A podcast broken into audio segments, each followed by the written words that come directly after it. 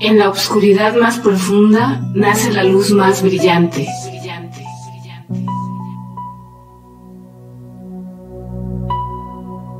Y en el silencio absoluto se escucha la idea perfecta.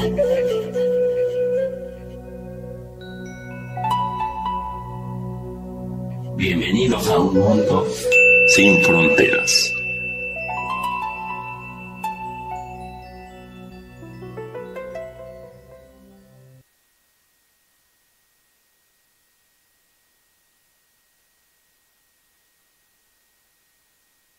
Tengan todos ustedes bienvenidos como cada semana a este su programa Caminos sin Fronteras.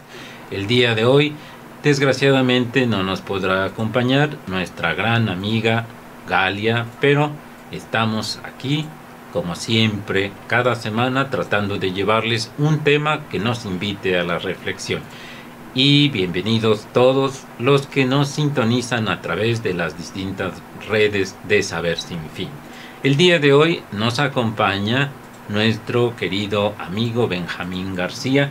Él es masón y ha tenido la buena uh, iniciativa de crear videos de masonería, videos que están mm, difundiendo la masonería, pero sobre todo tratando de eliminar muchos dogmas, mitos y sobre todo algunos consejos que van directamente para la masonería, pero sobre todo tiene esa eh, maravilla de que a través de sus videos va a poder ir difundiendo día a día lo que es exactamente la masonería más allá de la imagen social que la masonería carga.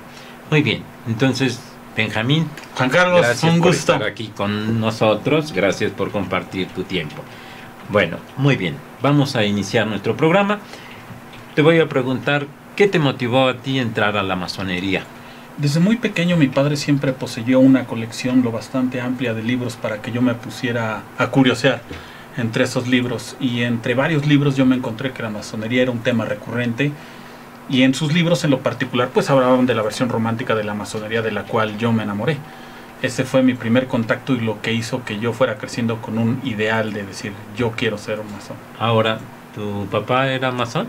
No, No. era una persona muy culta, pero Ya. no, nunca se inició en ninguna sociedad en particular. ¿A los cuántos años te iniciaste? A los 21 años. A los 21 años, pues eras ya bastante joven como para estar decidiendo. ¿Qué edad tienes ahorita? 39 años. 39. Mira, se te ven ya los años. No es cierto. bueno, muy bien. A ver, te voy a preguntar. Hay una, ah, hay un antes y un después, un parteaguas desde tu iniciación como masón y antes de que ingresaras a esa institución. Sí, previo a que yo me iniciara la masonería, pues yo estaba totalmente eh, enfocado, dirigido y haciendo y llevando mi vida, mi vida con base en lo que yo sentía en ese momento. Yo no tenía un autorregulador que me dijera, tienes que analizar y reflexionar las cosas que estás haciendo para que, decía mi sabio padre, no, no actúes para pensar, piensa para actuar. Durante el proceso de iniciarme diré que fue una época complicada porque, bueno, primero, Puebla es una ciudad súper mocha, todos lo sabemos. Afortunadamente ha tenido una mayor apertura en los últimos cinco años, pero en el tiempo en el que a mí me tocó iniciarme en la masonería, pues en Puebla tú hablar de algo distinto a que fuera la religión, pues estabas básicamente excomulgado de nuestra sociedad poblana y así fue en su momento. Post a la masonería diré que el cambio ha sido significativo, representativo y además estoy agradecido por lo que he aprendido a través de todos los maestros que ha puesto la masonería en su camino. Y por maestro no me refiero al título del tercer grado, sino a todos los que estamos aprendiendo y enseñando simultáneamente en la institución. Ya. Eh, desde que tú ingresas a la masonería hasta ahorita no has tenido ningún problema en tus relaciones interpersonales porque sepan que eres masón. Mira, afortunadamente, desafortunadamente, hace más de 15 años que me inicié, pues sí existía un, un mito enorme al de si eres masón, pues te voy a, a exiliar de mi relación social. En la actualidad, pues la gente dice, pues, ¿qué, qué, ¿qué es eso de la masonería? ¿Qué son los masones? ¿O qué hacen? ¿O matan niños? ¿O, o escupen Biblias? ¿O se O burlan de la comen religión? cocodrilo. Exacto. De repente les da por comer cocodrilos y por supuesto que genera un exa- una imagen súper retrógrada sobre la masonería. Sí hubo gente que se alejó, pero también he entendido al paso del tiempo y con la experiencia que quien quiere estar en tu vida pues lo va a estar por convicción, no Claro. por obligación. Y quien no está pues te hizo un favor y, y le hiciste un favor.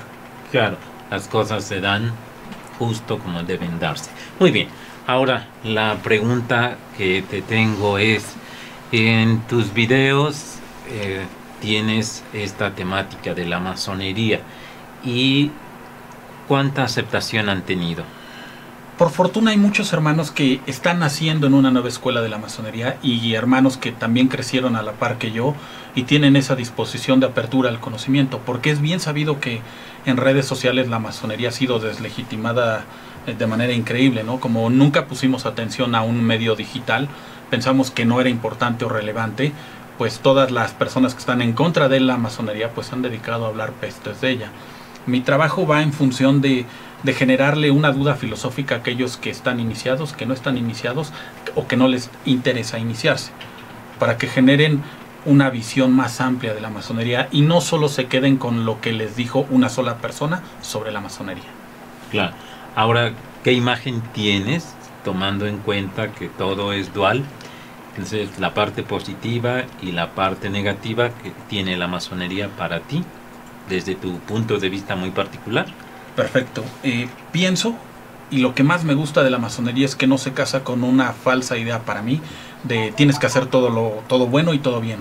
Y tampoco te dice tienes que hacer todo mal ni todo lo malo. Si lo, la masonería me ha enseñado a mí que debo de ser balanceado. Debo de reconocer que ambas fuerzas están trabajando para lograr un bien más amplio que el personal, el colectivo. Porque bien dice parte de la ideología de la masonería que el único bien perdurable es el colectivo y así es como lo debemos de trabajar, entendiendo que entiendo que ni todo debe ser bueno ni todo debe ser malo, sino hay momentos para todo y para su lugar. Y lejos de tratar de identificarlo con mis creencias como católico de estoy haciendo el mal, sino estoy haciendo una acción que necesita ser ejecutada para alcanzar algo más grande, que es lo que para mí ha permitido que en la historia de la humanidad pues la masonería haya cambiado ciertos procesos históricos que son trascendentales para que nos encontremos aquí platicando tú y yo, mi querido Juan Carlos. Ahora, cuando tú mencionas mm, la eh, religión, haces, ahorita hiciste alusión a mi religión católica. Tengo la idea de que la cultura católica está en contra de la masonería a partir de ciertos dogmas, ciertos, ciertas imágenes que la misma iglesia ha generado. ¿Sí? ¿Tú no has tenido esos problemas dentro de tu ambiente familiar? Por supuesto, cuando yo hice mención, porque me sentía orgulloso después de varios años, y no lo dije directamente, sino se enteraron porque tú no puedes llegar y decir, hola, soy masón. Eh. Eso está mal. Lo acabas de decir. Si alguien, no es cierto. si alguien te, te reconoce como tal, eh, siéntete orgulloso porque quiere decir que tu trabajo ha sido lo suficientemente impactante en la institución para que alguien más reconozca que estás iniciado.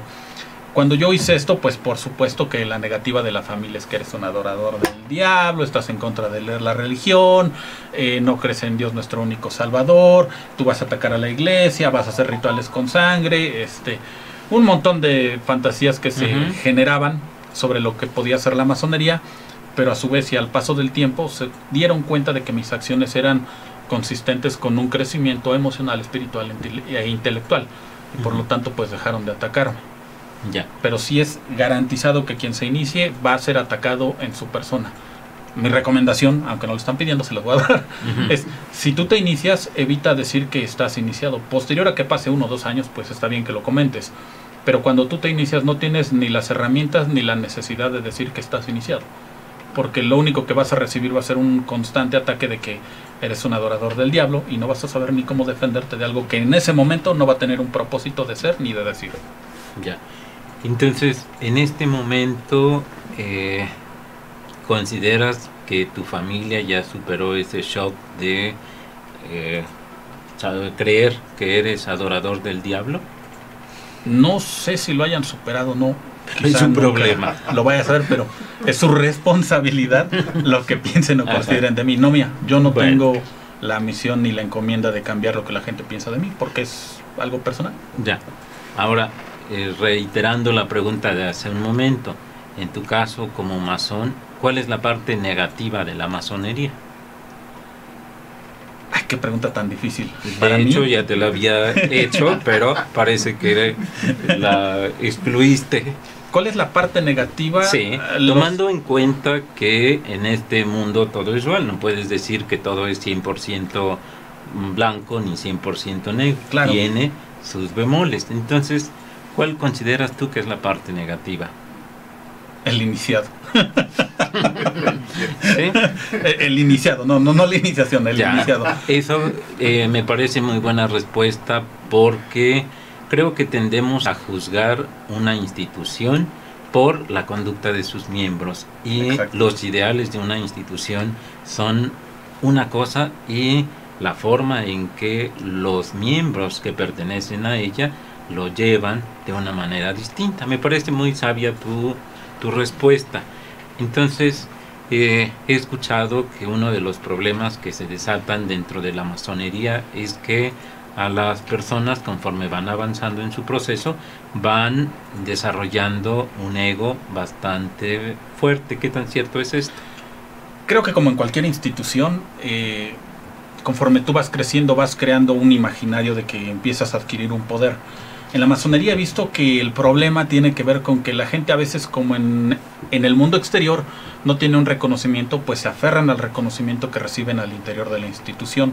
Como bien decías anteriormente, no todo es bueno, no todo es malo, no todo es blanco, no todo es negro. Así como podemos haber hermanos que hemos trabajado suficientes años en la institución y no nos hemos casado ni con una banda, ni con un grado, ni con un birrete, ni con un anillo, pues hay hermanos que sí se han casado con esa idea de que son vacas sagradas a las cuales se les debe de rendir pleitesía para que entendamos que nosotros neófitos y ignorantes de nuestro saber pues nunca vamos a alcanzar su, su idea, pero no es verdad, es como decías, blanco y negro, hay buenos, hay malos, Claro. como en cualquier institución, ¿eh? ninguna Sí. está exenta de ello. Por supuesto. Ahora, en el proceso de tu crecimiento, ¿cuál crees que ha sido la mayor aportación que te ha dado la masonería y la mayor aportación que tú has dado a esa institución? que me ha dado el proceso, los procesos para detenerme en mi actuar diario. Es decir, ¿te ha servido como un freno, como un código? No, no como un freno, no. Ajá. Más bien como un manual. Un manual para poder conducir mis acciones con base en una profunda reflexión y no en lo que sale de mi estómago. No dejarme llevar por mi impulso, sino por un razonamiento profundo para alcanzar objetivos más grandes para mí. Ya. ¿Qué le, qué le he dado yo a la institución? No lo sé. Eh, quizá con los videos que hoy en día estoy haciendo me imagino que tiene que ver con, con poder abrirle las puertas a las personas que no quieren iniciarse, que tienen curiosidad, con las que se quieren iniciar pero aún no se han acercado, o con las que ya están iniciadas y están con cierto sesgo cognitivo hacia el nuevo aprendizaje. Me aporta en el pasado, pues supongo que cada vez que he compartido el pan y la sal del conocimiento con mis queridos hermanos, pues algo he aprendido de ellos y algo han aprendido de mí, porque así es en la institución. Ahora, a partir del trabajo que estás haciendo con tus videos dentro del público general, más allá de los mismos masones, ¿qué tanta eh, respuesta has recibido? ¿Cuál ha sido la reacción del público?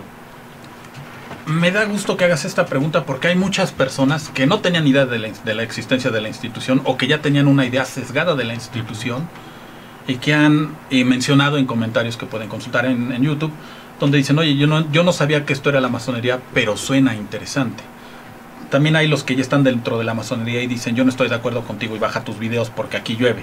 Una frase trillada, Ajá. banal, que no sirve para nada.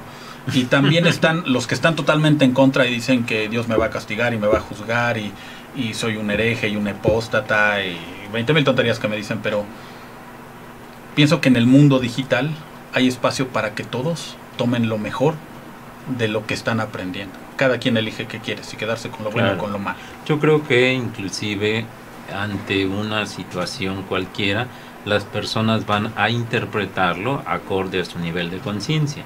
Es decir, aunque sea una acción muy nefasta, tú puedes ver aquello que no debes hacer. Es decir, el hecho de que tú estés haciendo videos para difundir esta cultura, yo creo que si algunas personas o algunos miembros de la institución están en desacuerdo, creo que no son capaces de mirar la parte positiva. Cada quien ve lo que lleva adentro, finalmente. Claro. ¿sí? Entonces, este, pues antes que nada te felicito por esa iniciativa que tuviste. Eres el primero en el estado de Puebla que lo está haciendo. Si te metes a las redes vas a ver que hay muchos este, canales de YouTube mm, sobre la masonería, eh, bibliotecas digitales sobre masonería, etcétera. Pero aquí en el estado de Puebla, eh, ¿tú eres el primero? No, desde antes que yo empezara con este trabajo, por supuesto que en Facebook hay grupos eh, de masones que ya han hecho un trabajo. También en Twitter hay algunos grupos este, o hermanos que están haciendo su trabajo. Lo que pasó diferente conmigo es que yo he tratado de hacerlo más público de lo que normalmente la gente hace, que lo hace muy, muy velado, muy, muy velado. Ya. Entonces, en este momento, eh, ¿cuál es la visión que tienes de la masonería dentro de las redes? No hay una buena imagen. Estoy tratando de apoyarme de todos los hermanos que tengan interés en sumarse a este proyecto para que me hablen de su perspectiva de la masonería y de su experiencia. Si lo que yo si lo que ya han visto les sirve, lo sumen a la suya y lo que a mí me sirva de ellos, lo sume a la nuestra. Porque pienso que con el mundo digital tenemos la increíble oportunidad no solo de romper barreras y fronteras, sino de además de crecer con una mayor fuerza que, antaño, donde pues solo podías ir a tu taller y ahí te quedabas confinado. Hoy en día la masonería pues ya está en todo lugar y todo momento, si así disponemos de las herramientas. Claro.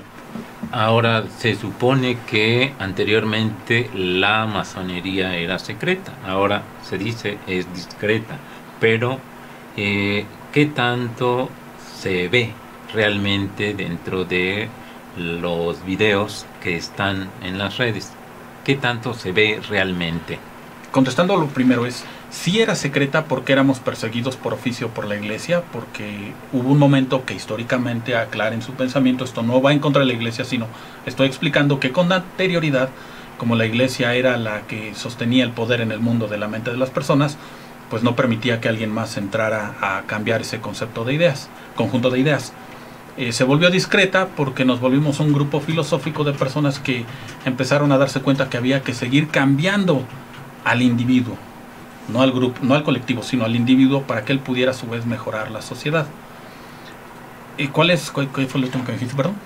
Mm, que eh, dentro de las redes sociales, cuál viene siendo exactamente eh, la cantidad de información que se muestra. Existe muchísima información basura en internet. La realidad Ujú. es que cuando te acercas a la masonería en internet, lo primero que vas a encontrar es que le escupimos a las bulas papales y a este crucifijos y, y que estamos en contra de Dios y un montón de mitos que Cuando mm, me acerqué a investigar a través de las redes, te estoy hablando de hace aproximadamente 11 años, mm, vi que había unos videos donde se les tachaba prácticamente de satánicos, de que comían bebés, no sé cuánta cosa tan rara, pero por otro lado había una visión muy idealizada. ¿Qué tan cierto es esto? Es muy cierto. Por un lado, ni somos los satánicos que hacemos cuanta barbaridad se les ocurre, ni tampoco somos esa masonería romántica de 1800 donde somos los grandes pensadores que vamos a cambiar a la humanidad de nueva cuenta. Creo, no creo. Pienso que estamos en un proceso histórico donde nos toca trabajar eh, de manera más activa, pasar de una masonería especulativa, que era la que se la pasaba encerrada, a una nueva operatividad donde realmente eh, la masonería se ponga a trabajar desde todos los niveles para empezar a cambiarse de manera interna y que esto se refleje, se refleje de manera externa. Porque el problema que tenemos actualmente es que como están tan enamorados de esa masonería de 1800, pues quieren vivir en ese mundito encerrados y por eso es que de su discreción estamos pasando una segunda secreción o secrecía donde pues viven en un mundo romántico donde hacen tocamientos y palabras de español antiguo y, y hablan de liturgias y, y ritos súper hermosos pero a la hora de aplicarlos en, En, la, el- vida en la vida cotidiana pues no tienen para pagar la renta y dices pues una masonería que no te está generando eh, la- el conocimiento y la sabiduría para que tú puedas hacer que el dinero sea una consecuencia de tu trabajo, pues no es masonería, es un grupo de personas que se reúnen a platicar de cosas bonitas que pasaron hace 300 años. ¿Cómo distinguirías a un masón de un eh, una persona que pertenece a la masonería pero no la puedes calificar como tal? ¿Cuál sería la diferencia entre decir este es un auténtico masón y este es un masón disfrazado? Eso es muy sencillo. A un masón disfrazado siempre va a estar gritando a los cuatro vientos que tiene grados, bandas y reconocimientos. Y un masón que lleva la operatividad al mundo nunca tiene que decir que es masón. Si saben que es masón, pues qué bueno, pero si no, a él le da exactamente igual. Aunque aquí me encuentro con, con un dilema, ¿no? Es, yo traje, eh, hay el dilema de si está bien o está mal que Benjamín salga como, como representante de la masonería. Y digo, no, yo no soy representante de la masonería, represento a mi voz y hablo de un tema que me es familiar y que quiero que la gente conozca. De Más- hecho, eh, viendo tus videos, dices, mis, siempre haces énfasis en, estas son mis opiniones, no es una verdad universal, ¿sí? Entonces yo creo que esa es una buena táctica para que eh, no estés levantándote como, no te estén dando ese calificativo como el representante de la masonería. Es que además no lo hay, no existe un representante de la masonería porque todo lo que aprendes va a estar basado en tu trabajo interno. El trabajo interno es lo que va a determinar tu grado. Tu grado no te lo da una banda, esa la puedes comprar por Amazon el día que tú quieras. Pero tu maestría interna te la va a dar todos los procesos de transformación que has tenido a partir de estudiar el símbolo, transformar el símbolo y vivir el símbolo y llevarlo a tu vida. Porque, insisto, una masonería que no te da de comer, pues no es masonería, es nada más un grupo de cuates con los que te reúnes a platicar de algo que pasó hace 300 años. Ahora, eh, ¿consideras que la masonería ya ha roto muchos de los dogmas que tenía hace eh, 400 años? Diría yo que existen dos masonerías en la actualidad. Una masonería de personas que pasan de los 45 años, que crecieron con una institución totalmente secreta, eh, totalmente radicalizada, donde ni siquiera reconocen la existencia de la mujer dentro de la institución y que pugnan por mantener su podercito, su cotita de poder. Y por otro lado estamos los que tenemos eh, de treinta y tantos a este a, cinco- a cincuenta y tantos, que estamos eh, pugnando porque la masonería tenga una apertura para una, un mayor acercamiento a la sociedad. Estos dos grupos de poder pues se encuentran en este momento en una disyuntiva terrible porque por un lado a mí no me interesa que ellos piensen como yo pienso, Claro. pero sí quiero que respeten que yo no pienso lo que ellos piensan y que esto no signifique una escisión, un estoy en contra tuya. Más eso no significa que si en algún momento quieren hacer la guerra, no, no me vaya a quedar yo parado y, y con los brazos cruzados. Es decir, tomarías las armas de la intelectualidad para poder defender tu postura. Claro, ¿Sí? Ahora, cuando haces mención de una um, masonería operativa en el nivel de los medios digitales, ¿cuál crees que es la, eh, el objetivo último de estar difundiendo? En tu caso, ya lo mencionaste, pero en el caso de la gran mayoría, ¿cuál sería? Mira, en la actualidad el problema de la religión más grande que tiene no es que exista la masonería. El problema más grande que tienes en la sociedad es que ya solo adoran un Dios y se llama dinero. Y la gente ya no está preocupada por lo que piensa ni lo que siente, sino por lo que compra y lo que le venden. Cuando te encuentras con esta fórmula tan nociva, cuando la gente empieza a comprar y a comprar, lo está haciendo de manera inconsciente porque tiene unos vacíos emocionales tan grandes que no tiene idea de cómo llenarlos. Y tampoco nadie les está proveyendo una herramienta para que puedan acercarse al conocimiento interno, o a lo mejor sí los hay como pueden ser las religiones, que en mi pensamiento actual ya no son tan relevantes para poder ayudar al humano en ese proceso, salvo que se modernicen, y este me queda además a mí no me importa, pero en el cuestión eh, iniciático masónico sería proveerlos de herramientas, independientemente de si se quieran iniciar o no, para que puedan llegar a reflexiones más profundas que pensar que son lo que compran y lo que otros les dicen que son, para que encuentren realmente su seriedad a través de un profundo trabajo con las herramientas que te ofrece la masonería. Ahora dentro de el ámbito popular la mayoría de la gente asocia la masonería con los presidentes de la república, con los gobernadores, con los Illuminati, con gente de muchísimo poder y muchísimo dinero. Eh, y esto, ¿qué tanto afecta a la masonería en el sentido de que haya gente que se quiera iniciar, pero que eh, va por los intereses de a ver si llega, aunque sea a presidente de algún de la, junta auxiliar a donde pertenezca. Decía mi sabio padre en vida que, que hablen bien o mal de ti, pero que hablen, porque eso quiere decir que estás haciendo algo bien. La masonería no distinta de muchas instituciones de las cuales se ha hablado mal a través de la historia, pues sí, por supuesto que puestos de poder han sido ocupados por muchos queridos hermanos que ya ocupan su, su columna en el Eterno Oriente, porque han hecho un trabajo tan profundo que han logrado transformar la realidad de la sociedad. Hay gente que va morir con la idea de que la masonería es mala y está bien, no tenemos nosotros por qué adoctrinar ni cambiarle su idea, no es en la masonería quiere cambiar o puede cambiar el concepto quien así lo quiera hacer. Esto no es una obligación ni una responsabilidad. Es una decisión voluntaria el decir, bueno, yo voy a pensar esto de la masonería y voy a trabajar con ellos este aspecto. Dentro de la institución ya propiamente, ¿qué tanto se respetan distintas ideologías? Es decir, probablemente algunos sean extremadamente racionalistas, otros vayan más hacia la tendencia del esoterismo, otros más hacia filosofías alternativas. ¿Qué tanto se respeta? Lo ideal sería que se respeten todo el conjunto de distintas creencias y rituales practicados al interior de la institución. Lo real es que también a veces dentro de la institución existen estos ataques o sesgos por porque nuestros hermanos sean distintos. No quiero decir que en todos, pero por supuesto que hay masonerías esotéricas, exotéricas, científicas, eh, litúrgicas, dogmáticas. Tú te vas a encontrar todo el tipo de masonerías que puedan existir en tu imaginación cuando entras en la institución. Ya. Entonces, en este momento, ¿qué tan aceptada ya es la masonería en Puebla? Yo diría lo, que... Lo pregunto porque, por ejemplo, en San Luis Potosí, eh, justo en el Zócalo, ahí ves un templo masónico con su símbolo, pero es un espectacular gigantesco.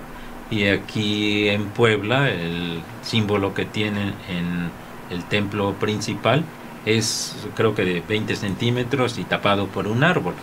¿A, qué se debe esto? ¿Fue cuestión de eh, operatividad o a qué se debe? Bueno, en este caso, Juan Carlos, yo te diría que tú estás hablando de un taller que está aquí a dos cuadras, que es una de las masonerías que hay en Puebla. Claro. Pero si nos vamos a OMM, su templo de entrada, pues se ve la fachada super masónica y sabes perfectamente que ahí se trabaja masonería. Si tú te vas a la masonería de Valle de México que está por la China poblana, tú ahí no figuras que hay absolutamente nada. Claro. Si tú te vas al templo en el que yo trabajo, pues tampoco te imaginas que ahí hay un templo masónico. Más bien pienso que tiene que ver el, el aspecto fachada, porque a lo mejor tienes razón es una escuadra y un compás chiquito y mugroso, si así lo quieres ver, y no es grande y bonito. Pero cuando tú entras al templo de, al templo principal de este Benemérito Ejército, pues es hermoso. La verdad es que quien ha ido en tenidas blancas, te encanta ese templo. Te imaginas trabajando ahí cuando trabajas, realmente es algo distinto a un templo que puede ser mucho más sencillo. Pero entonces, ¿cuál sería la razón por la que... Pues dinero, probablemente. Probablemente, pues no que eran los multimillonarios. Pues forzosamente, el tener que ser multimillonarios no forzosamente tiene que ver con que erijas la siguiente torre de Babel. Si al interior, y más importante, si los trabajos internos de los que en, ello, que en ella trabajan son auténticos templos y torres de Babel, pues ¿para qué te preocupas por un edificio? Hay que procurarlo. Claro. No digo que no, Solo no hay que convertirlo en una torre de Babel. Por supuesto, hay que ser discretos. ¿Sí? Finalmente, ¿para qué haces esos alardes de que aquí se reúnen? Yo creo que esas manifestaciones de ego solo refieren el vacío de las personas por ser reconocidas que van a o que pertenecen a esta institución. Sí, permíteme ponerte un ejemplo particular de la masonería de una logia que se llama Igualdad 105, que además es una versión pirata de la original que en Twitter pusieron hace como seis meses que se estaban reuniendo para comer un delicioso cocodrilo, que es una especie en, en- en peligro de extinción, pero que tenían un permiso de la Semarnat. Esa no es la masonería que ni que queremos ni que nos interesa y que es la que muchos ricos hacen nuevos ricos que no saben exactamente qué están haciendo adentro y que desprestigian la institución. ¿Y qué se hace eh, hacia ellos? Pues- la institución, ¿qué puede hacer ante estas personas que se dan a conocer como masones, pero que no son tal? La institución no tiene que hacer absolutamente nada con ellos porque la institución no está para cumplir una cuota social. A la institución, para mí, no está esperando en, bueno, todos mis alumnitos y discípulos tienen que tener estrellitas allá afuera. No, no, no, a la masonería, pues, si tú quieres hacer tonterías allá afuera, pues tú estás construyendo tu capital emocional e intelectual para la sociedad. La gente va a ver de la masonería de ti, de lo que tú les estás mostrando. ¿Tú qué esperarías o qué pensarías de un masón que se dice masón o que es masón? No me consta, porque no he trabajado nunca con ellos, que está publicando fotos de que está comiendo un cocodrilo dentro de un ceremonial que es muy respetuoso para la institución. Probablemente te lleves una idea equívoca, pero también te encuentras a, un hermano Benjamín que pone un video donde te lleva a la reflexión. Tú ya eliges si dices, pues la masonería es una basura o la masonería puede ser interesante. Esa es tu elección nuevamente. Pero la institución no tiene por qué ir aplacando gente por el planeta. No, no tiene por qué. No es su, su responsabilidad. Actualmente el trabajo que hace la masonería, el trabajo concreto en el seno de la sociedad, ¿en qué consiste? Existen muchas actividades eh, externas a la masonería donde se practica la filantropía, pero también tienes eh, órdenes paramasónicas como los Shriners, que tienen el hospital en la Ciudad de México, que evidentemente pues no solo retribuyen, sino que están constantemente ayudando a los niños en la sociedad. Pero cada logia tiene sus actividades particulares para retribuir a la sociedad eso que está recibiendo de ella. ¿Todos la tienen? ¿Todas las Claro. logias tienen esa actividad? Todos los masones, no solo todas las logias, desde el masón que es un panadero y a partir de que se inicia empieza a buscar mejores ingredientes, mejores tiempos, mejor preparación, hasta que pone a la venta su pan y está llevando un producto de mejor calidad, hasta el masón que decide practicar filantropía y donar 10 millones de pesos al hospital de los Trainers, está haciendo su parte activa y participativa dentro de la institución. Nadie está fuera de esto. Y si tomamos en cuenta que muchas personas tienen la idea de que los grandes cambios sociales los hicieron los masones, estamos hablando de pues la ilustración, estamos hablando de Benito, Benito Juárez, estamos hablando de muchísimos héroes de los que se dice fueron masones. En este momento, esta imagen histórica que se tiene de la masonería, ¿qué tanto repercute en, dentro de la institución? Repercute de manera positiva y negativa. Negativa porque la gente está esperando que se repita algo que ya se vivió. Como la historia cíclica debería de ser, pero no es así. Eh, eso fue lo negativo, ¿verdad? Y positivamente porque los que nos iniciamos aspiramos y conocimos esas historias que nos parecieron tan increíbles que buscamos tener esa participación social de manera activa para decir yo ya le porté mi granito de arena a la masonería.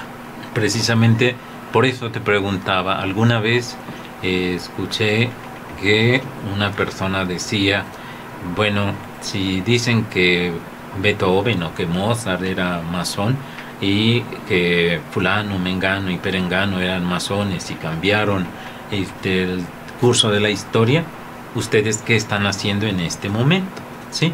Entonces, ¿qué responderías? ¿Qué están haciendo? Pues pienso que cada uno de los hermanos, incluyéndome, pues hacemos nuestra parte colaborativa en nuestro microcosmos. Es decir, cada quien trabaja desde su barrera. Sí, pero además hay trabajos colaborativos. Los hay, pero esos son independientes en cada una de las logias. Entonces, eh, estamos entendiendo que la institución solo te sirve para eh, germinar ideales y cada quien los lleva a su vida en la práctica. ¿Sí? En la vida cotidiana las personas son las que tienen la obligación de llevar estos ideales, de concretarlos ya en acciones específicas dentro de su ámbito laboral, familiar, Sí. etcétera. Sí, por supuesto, y tienes eh, muchísimos docentes al interior de la institución que están trabajando con los jóvenes para garantizar que sus mentes crezcan con una visión crítica de la vida. y no con una versión eh, de compra-venta. Desafortunadamente para mí la sociedad en la actualidad no se reduce más que a cuánto cuestas, cuánto vales, cuánto tienes, quién eres. Ya. Cuando vi uno de tus videos, aparece también otro video bastante extraño que habla de los masones y los Illuminati. Un video que tiene muchísimos errores en cuanto a inclusive a la misma el mismo título. ¿Pero mío? No, de Ah. otra persona. Por eso te pregunto, te- decía que vi uno de tus videos, ya ves que te metes a las redes sociales y de repente ya aparecen mil cosas. Entonces apareció ahí ese video que te digo habla de masonería y los Illuminati. Este, un poquito extraño, este, no entendí mucho exactamente a qué se referían, poniendo un video donde sale una chica bailando y gritando y haciendo aspavientos ahí muy extraños y luego empieza una situación de la masonería. Voy a esto, exactamente cuál es la relación entre la masonería y los llamados Illuminatis. Yo más bien, más que irme hacia el, a los Illuminati y la masonería, me iría a qué nos está mostrando ese video y cuál es el problema que tenemos con la sociedad. La sociedad está consumiendo demasiado contenido y no lo está analizando. Tú que ya tienes, eh, tú como monje budista, tienes un proceso iniciático de formación que te permite saber qué dentro de lo que te están contando es una mentira y qué puede ser una posible verdad o qué puede ser analizado para considerarlo como algo valioso o un aporte a tu vida. Pero toda la gente que es joven y que no tiene estos procesos de tamizaje de la información, pues dice, eso es la masonería. La masonería y los Illuminati son lo mismo. Los dos son adoradores de Lucifer, donde existe el incesto, la coprofagia, este, la mutilación de cuerpos y no asocian un concepto claro de, de lo que son este, las diferentes instituciones. No me quiero meter con los Illuminati porque no es un tema ni que domine ni que traigo fresco. Sí, te, Pero- lo, eh, te lo preguntaba precisamente por eso, porque te metes, te digo, a las redes y aparecen mil cosas y apareció ese video muy extraño. Entonces me metí a ver exactamente a qué se refería, nunca dice concretamente nada, eh, solo que los Illuminati son un grupo, una institución que busca manipular a la humanidad y que la masonería, por su parte, intenta despertar la conciencia en la misma sociedad. A eso se resume tres mm, videos ahí enormes, pero yo creo que al final y después de todo, esa sería la aportación, ¿no? Yo creo que con una frase queda claro y no necesitaban, pero bueno, cada quien hace según su nivel de conciencia. ¿sí? Claro. Entonces, ahora, en tu caso, eh, ¿qué tanto te conflictúa el que los demás sepan que eres masón? Es decir, eh, por ejemplo, en mi caso, como monje budista, siempre me están comparando con los católicos, con los monjes católicos que pues ellos o los sacerdotes católicos que tienen por ejemplo el voto de castidad de nunca más volverse volver a tener una relación sexual, etcétera, etcétera. Y los budistas no tenemos esas, esas, esos dogmas tan castrantes. Por ejemplo, en nuestro caso, eh, nuestro voto dice practicarás la sexualidad con respeto, moderación y discreción.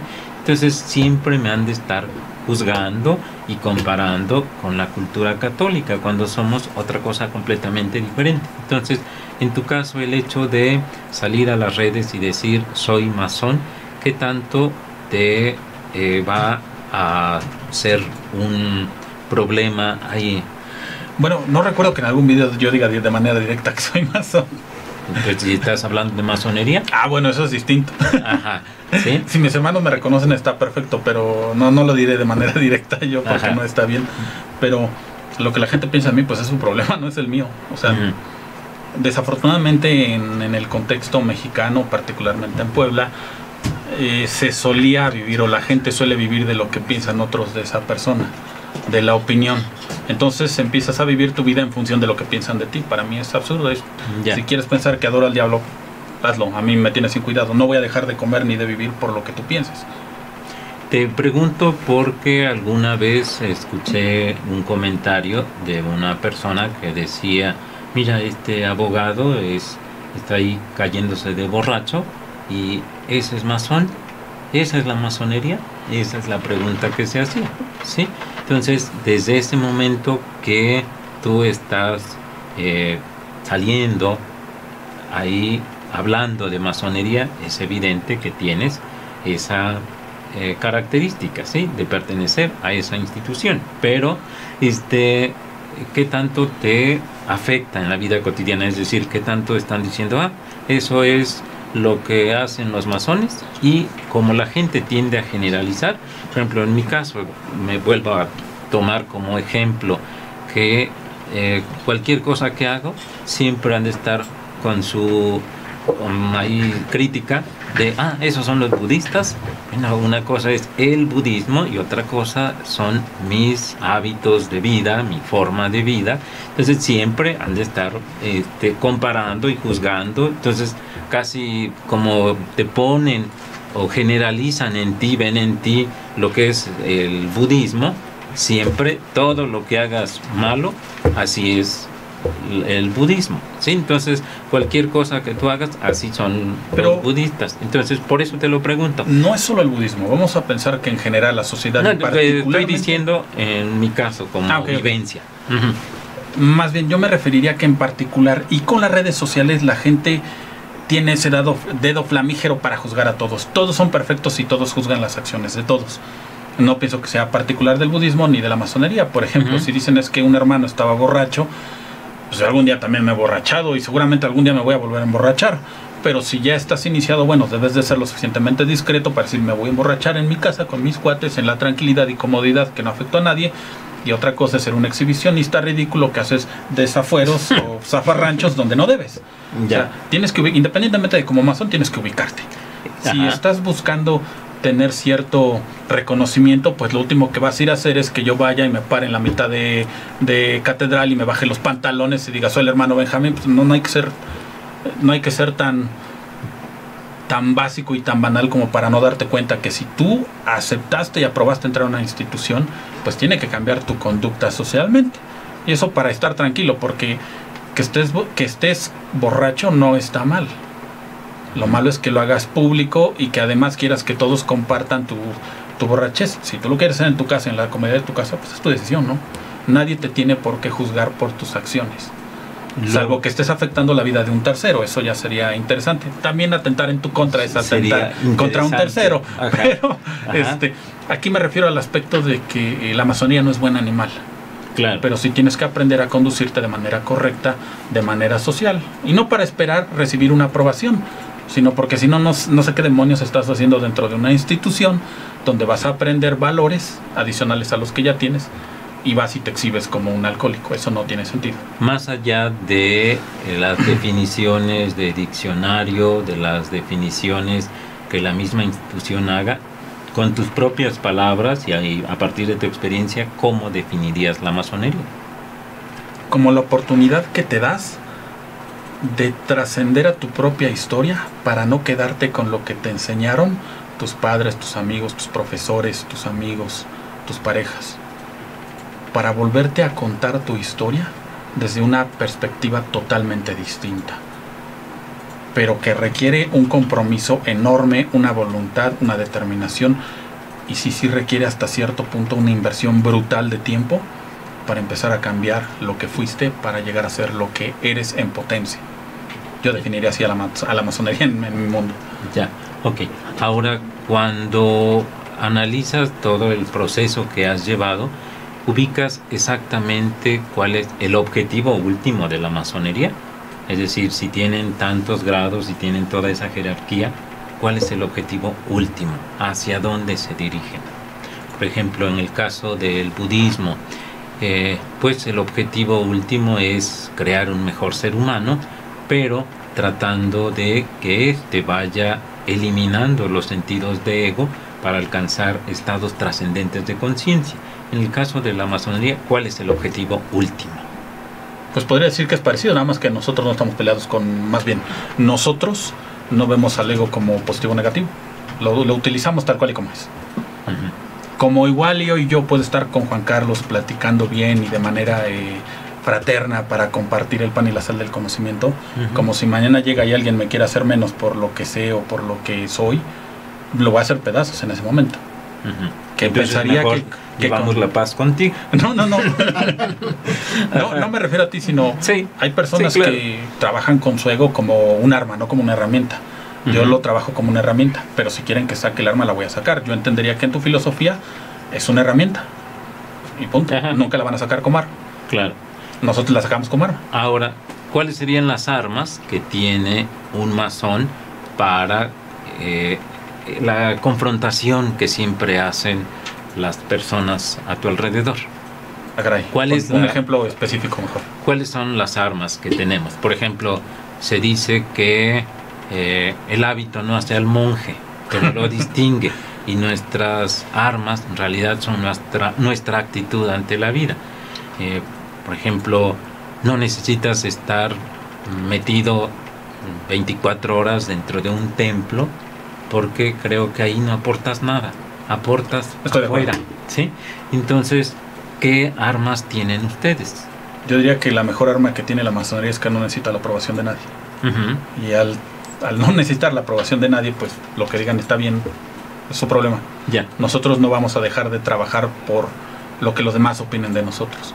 Y el hermano que trabaja con base en lo que opinan de él, pues que trabaje de nueva cuenta para entender mejor qué está haciendo en la masonería.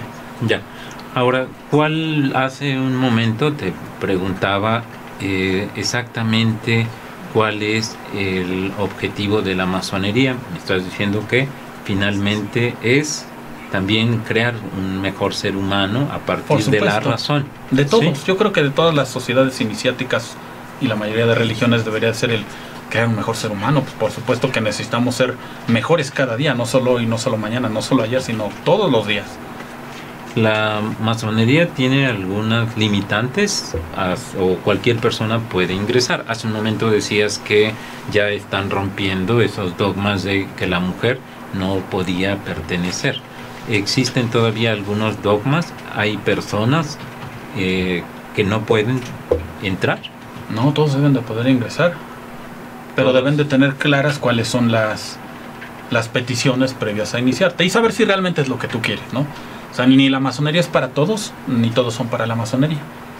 ¿Cuál sería la diferencia entre una logia y una secta? Y la masonería, como se define, es como una logia.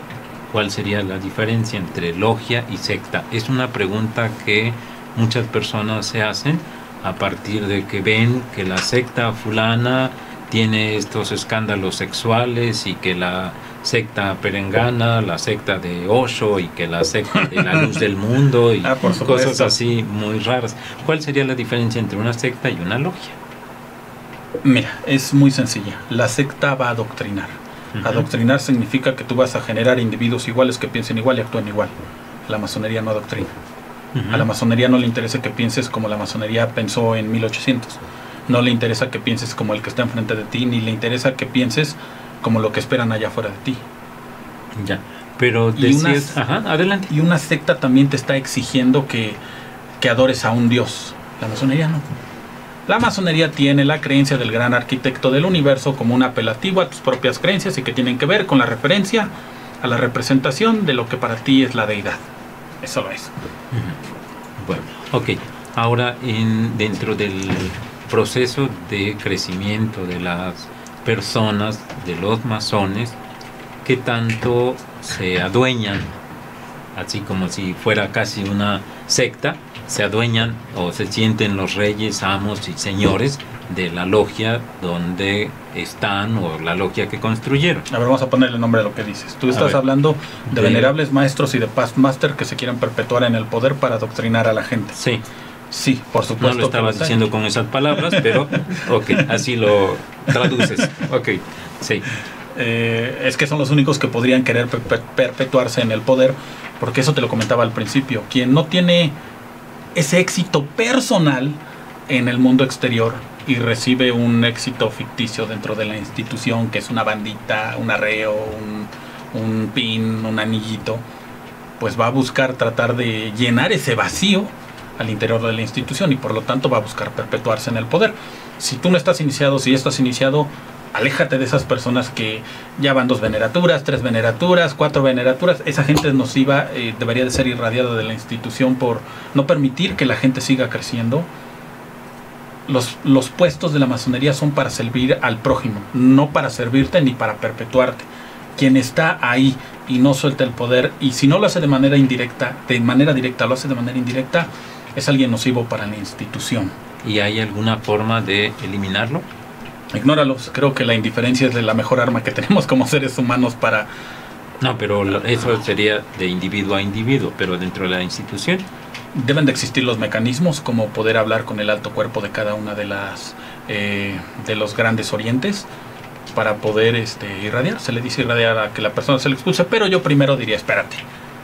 Hay gente que se casa con el poder y de todas maneras es tu hermano y lo debes de querer tanto como otro, porque te está reflejando algo que no quieres ser tú en tu vida. Recuérdale sus juramentos, dile, oye, tómalo con calma. O sea, nadie se debe de casar con las bandas, con los grados, ni con los títulos que te ofrece la masonería.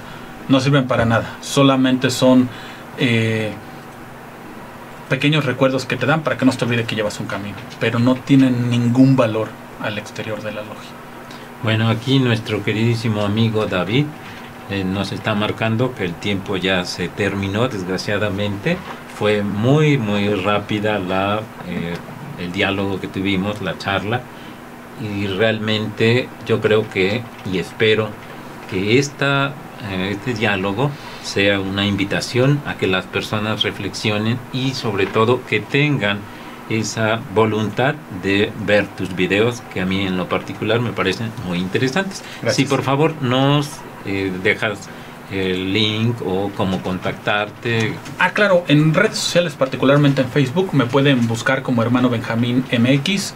En YouTube búsquenme como Hermano Benjamín de igual manera. En Twitter estoy como Hermano Benjamín, pero en lugar de la, e, la primera E, lo ponen como un 3. Y ustedes ahí pueden vis- este, visitar mis videos, hacerme preguntas. Yo estoy a disposición de ayudarnos a todos. Ya, muy bien. ¿Algo más que quisieras decirnos ya para que terminemos el programa? No idealicen a la masonería y si están pensando que la masonería es algo negativo, los invito a que conozcan un poco más y lo reflexionen. Y si ya estás dentro y estás casado con una cota de poder tan simbólica y tan efímera como un grado o un puesto, pues no lo hagas. Sé fraterno, humilde e igual entre tus iguales porque eso te lo enseña la masonería. Siempre vas a ser un eterno aprendiz y un igual entre tus iguales. Bueno, muy bien. Te agradecemos los aportes que has hecho y repito, esperemos que eh, esto sirva de reflexión para que las personas cambien su visión de la masonería. Te agradecemos mucho tu disposición de estar acá y te deseamos el mejor de los éxitos para que sigas trabajando. Yo sé que esto que haces nadie te lo está pagando, nadie te, nada te está retribuyendo y ahí justamente se nota el trabajo y el deseo que tienes de que esta cultura se vaya difundiendo, cosa por lo cual les vuelvo a reiterar mis felicitaciones. Muy bien, muy bien amigos, muchísimas gracias por estar con nosotros y ya saben, les esperamos la próxima semana.